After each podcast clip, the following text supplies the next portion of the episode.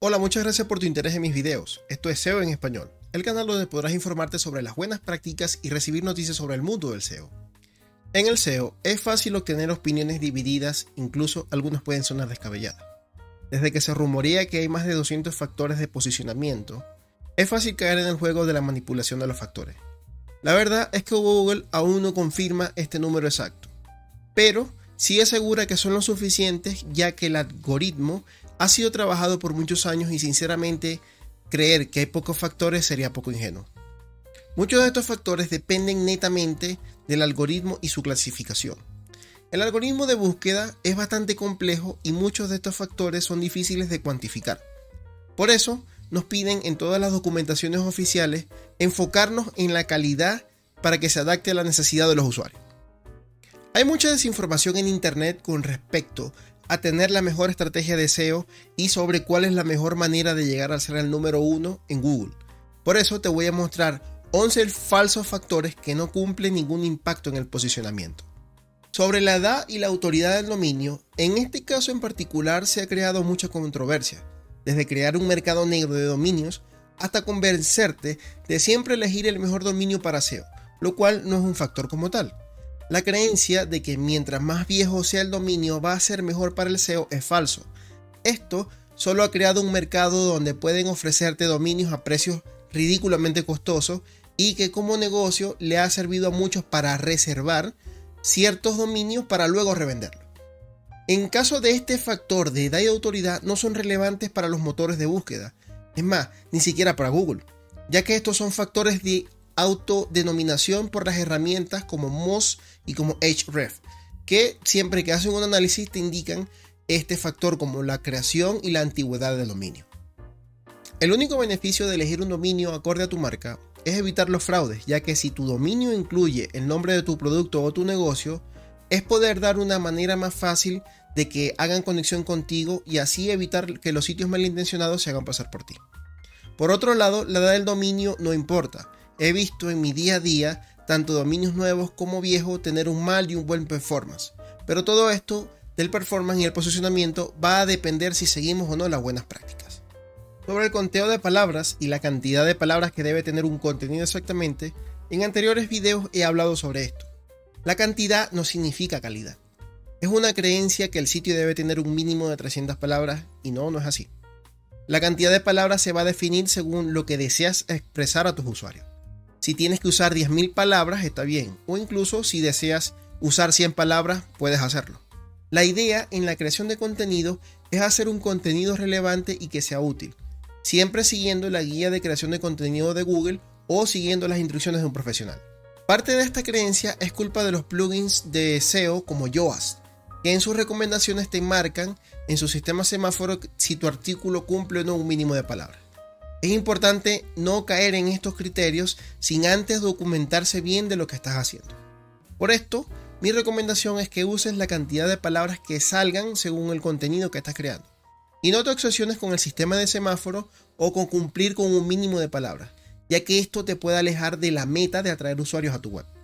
También se habla del contenido duplicado como factor, pero como factor negativo. A pesar de que esto se considere como negativo no afecta de ninguna manera ya que los algoritmos de búsqueda están afinados para que cuando existe un contenido duplicado en la web, el algoritmo solamente va a elegir uno de los dos. El contenido duplicado es algo muy común, no es considerado una mala práctica porque en el caso de los e-commerce tienen muchos productos similares con una descripción parecida y esto no cuenta como contenido duplicado. Por esto siempre es importante conocer sobre el atributo canonical para aplicarlo en, en estos casos. El otro sería la densidad de palabras clave. Esto sigue siendo un área de muchos mitos, desde que si escoges bien y el correcto o si lo ocultas en el contenido o hasta usarlo en otro idioma va a funcionar.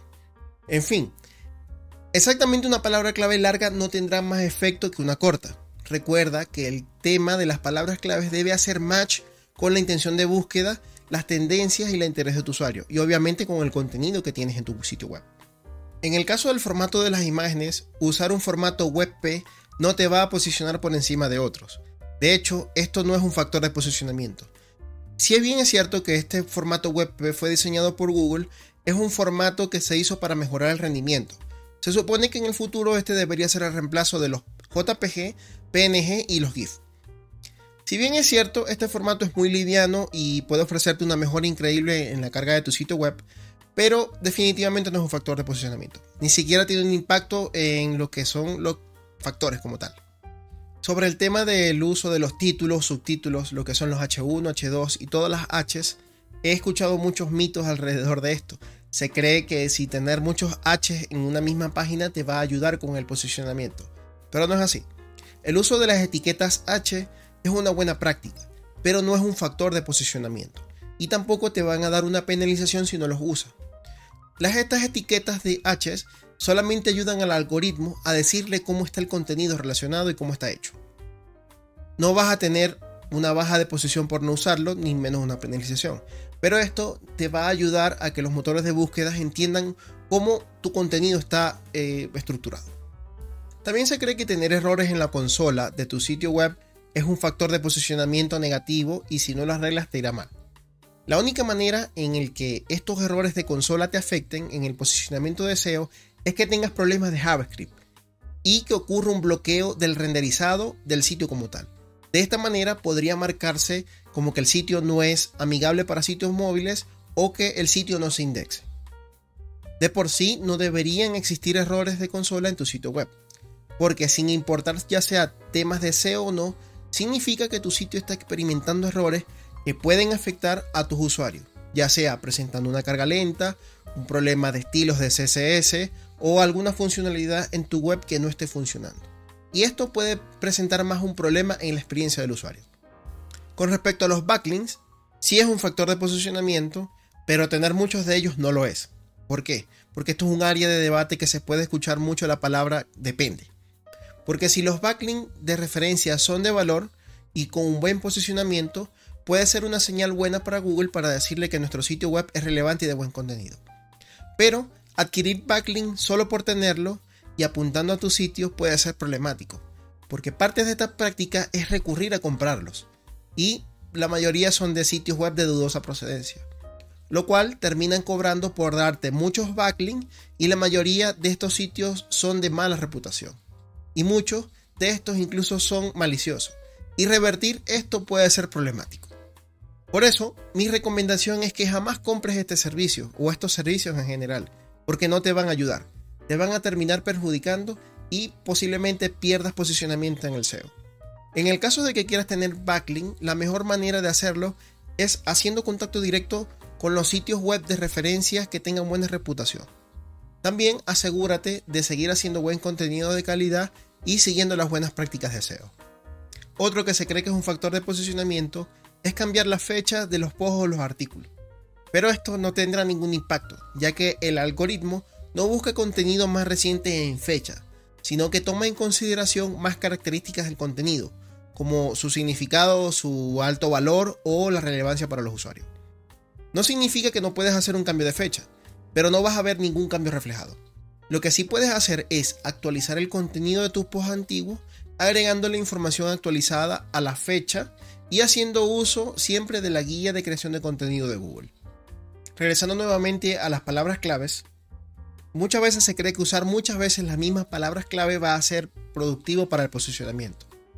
Pero esto debe seguirse con el conjunto de buenas prácticas, como escribir correctamente un título, una descripción, una asignación de subtítulos, también colocando imágenes de refuerzo. Y esto sí puede llevarte a que entregues un contenido de calidad tanto para los usuarios como para los buscadores. Pero hacer un uso excesivo de palabras clave no te va a llevar a ningún lado. Debes colocar estratégicamente estas palabras claves en las páginas que sean necesarias nada más y no colocarlas simplemente por rellenar un espacio. También se cree que el tráfico en general es un factor de posicionamiento, pero no lo es. Ni siquiera el tráfico orgánico ni de redes sociales.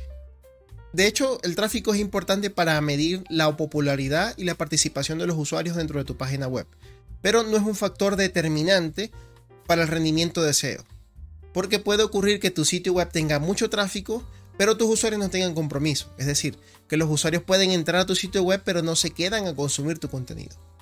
Una página que aparezca en los resultados de búsqueda como primera no significa que es la página más visitada o la que tenga más tráfico. Sino que es la más relevante porque cumple una serie de otras características que lo llevaron a estar en el primer sitio. Tampoco Google diferencia si el tráfico viene de publicidad pagada, de publicidad orgánica o de redes sociales. Por lo tanto, esto no es un factor de posicionamiento. Mi recomendación para hacer un análisis y tomar en consideración cuáles son los factores a seguir, siempre sigue correctamente lo que son las documentaciones oficiales y las buenas prácticas. Para el caso de hacer SEO exclusivamente para Google, debes seguir a pie de la letra su documentación, ya que ellos la preparan y la actualizan constantemente. También debes seguir activamente los espacios diseñados para aclarar estas dudas, como lo son los espacios de Office Hours en el canal de YouTube de Google Search Central. Y debes tener mucho cuidado con las herramientas de terceros al momento de usarlas y hacer análisis, ya que muchas de estas métricas y sugerencias son muy propias dentro de los criterios de cada herramienta y no todos significan que te van a dar mejores resultados. Por otra parte, no compres backlinks y no te obsesiones con el sistema semáforo de plugins como Yoast. Si esta información te resultó útil e importante, puedes compartirla, dejar un me gusta o suscribirte.